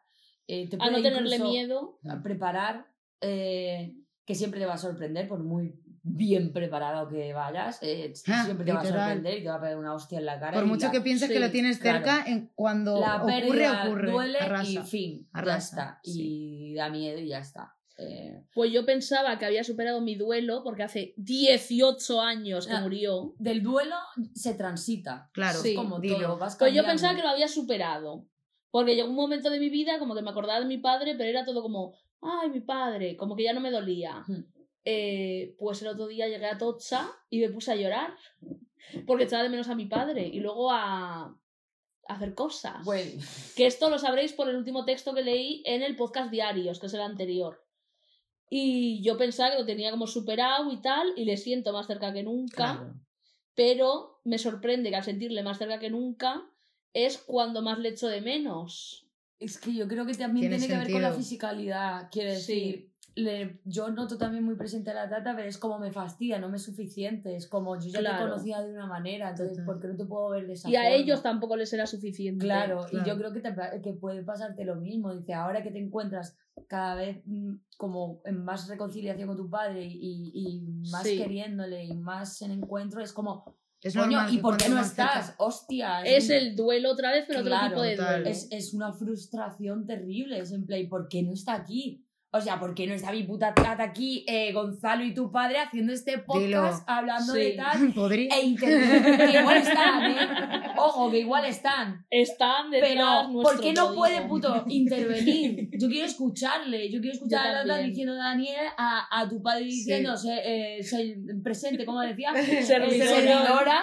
y, y a Gonzalo dándote la- terminado! Has terminado.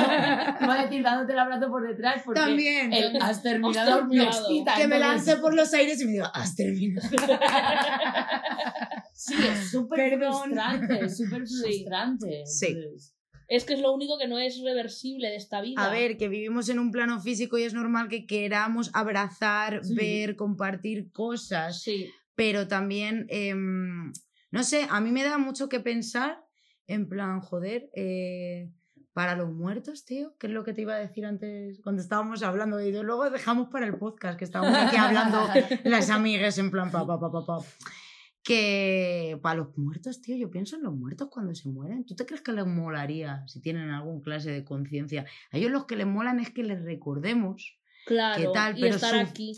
que nos ve- vernos Hombre, sufrir. Eso es otro. Claro, eso En es Occidente tema. tenemos mucho también. Pa, pa, pa, la casa de Bernarda Alba. Pa, en. Occidente somos unos pesados, en plan, en los tanatorios te ponen la cruz aunque seas tú el anticristo, tío, vas Sí. allá, y todos de negro y a llorar, que a mí me parece, o sea, es eso, Que va a doler, Claro, Va a doler, uno llóralo. haga, eh, su duelo como quiera, necesita. Es y imposible todo saltarte el dolor. Lo No, no, no, aquí. no, no, no, Eso está muy. O sea, frases subti- o sea, subtítulas, subraya más Es imposible. Lo voy a volver a repetir por si acaso. Es imposible saltarte el dolor de una muerte. dilo. Si lo intentáis, simplemente estáis retrasando ese dolor y os va a venir en una época más tardía de vuestra vida y vuestro Y peor. se y va a probablemente retrasar. más Y peor, grande, y peor. claro, Sí. y con otros taras y otros Si te fantasmas. reprimen las cosas, se te devuelven por tres. Pero Que es un poco la regla básica de la magia. Justo, justo. Y una última pregunta muy rápida de sí o no. ¿Tenéis miedo a la muerte? Yo A morir- vuestra propia muerte. No, a morirme no. Tengo miedo a generar dolor. O sea, es. yo cada vez que pienso en si me puedo o, o me pasa algo, lo que sea, pienso en mi Kurt, pienso en mi familia. En tu perro. Sí, eh, claro, en mi perro. pienso en, en mi perro Kurt Cobain, qué pasaría con él. eh, pienso en Rocío, pienso en mi familia, cómo lo llevaría. eh, de hecho, digo, no, no me puede pasar ahora mismo nada, aunque me quiera morir, ¿sabes? Hay veces que digo, joder, me quiero suicidar, pero no me puedo suicidar ahora mismo porque esto le viene fatal a mis padres ahora mismo. Después de comerse toda esta... ¿Cómo lo va a vivir mi hermana? O sea, yo pienso en mi hermana, en mi... Y eso me, me... Lo que me da miedo de la muerte es que les pille de imprevisto a la gente que quiero. Y a mi perro. Yo no me quiero morir, pero ahora la tengo muchísimo más respeto que hace unos años. Que, o sea, en plan, o sea, que yo me quiero, o sea, eso, que yo a veces me quiero morir, perdón, perdón, pero la tengo respeto. Y en plan, o sea, no sé si lo he dicho bien antes, Sí. pero era eso. Y, y en plan, joder, obviamente, mm, yo cuando digo que me quiero morir es porque tengo gran depresión, que tengo que, ¿sabes? Que tengo que... Servidora. el club de los tres, de, iba a decir de los cinco, pero es que vamos. A ver, haced para la miniatura. Listo. That's it. Pero eh, eso no quita que ese, exacto la tenga respeto porque em, no sé, eh, antes es que me daba exactamente igual y ahora no me da igual, que eso es bueno. Sí. Pues Simplemente no me da igual, pero a veces quiero porque no estoy bien. Pero eso es una cosa. Pues mía. yo no le tengo miedo a la muerte y tampoco tengo miedo a mis seres queridos van a sufrir.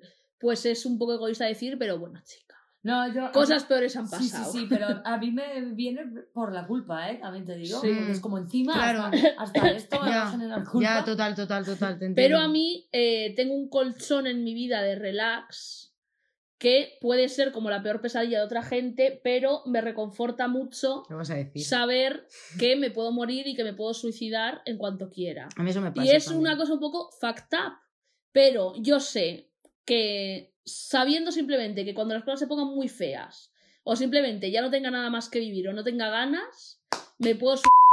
Adiós. A mí eso también me pasa. De hecho, la pesadilla sería vivir para siempre.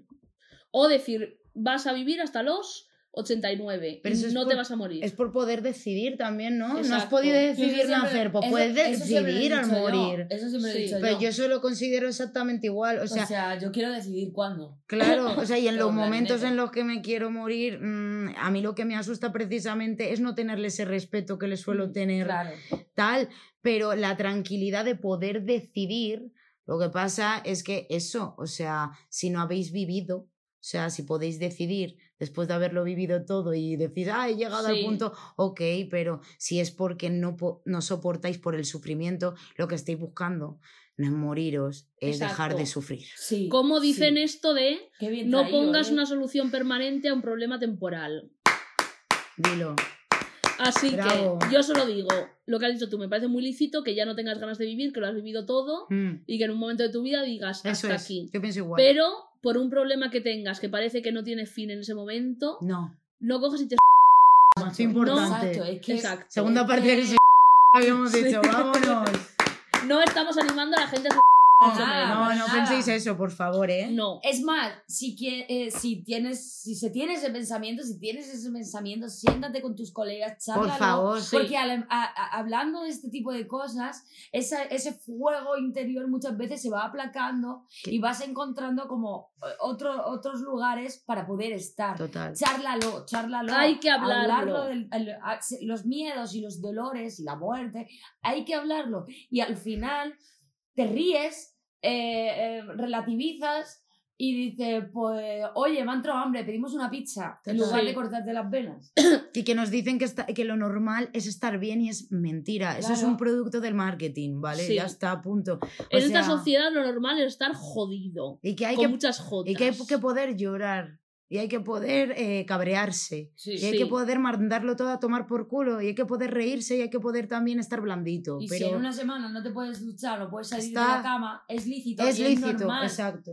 Y no- Bastante tienes con no haberte matado todavía. Exacto. Exacto. Y va- Exacto. muy bien hecho, que no lo has hecho todavía. Eso. ¡Bravo! ¡Grande! Lo, lo, lo, lo, lo, lo, lo.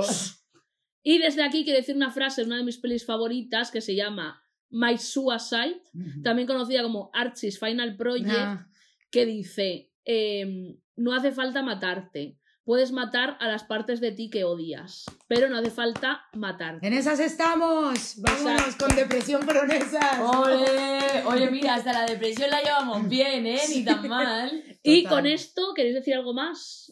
Eh, no, pues yo quería brindar por la tata, el Aita. No tengo y bebida, pero Pues por está con favor. aire. Cheers y por todos vuestros muertos. Eso, por todos vuestros muertos. Algo queda. Pues nada, Agur. agur. Benur. Y comentad abajo vuestro, ¿cómo era? Calamar espitado. Eso. Espetao. Calamar ¿Cuál es vuestro calamar espetao? ¿Qué Exacto, calamar lo queremos espetao? saber. Pues muchas gracias y nos veremos en el próximo Club de Fans de Shrek.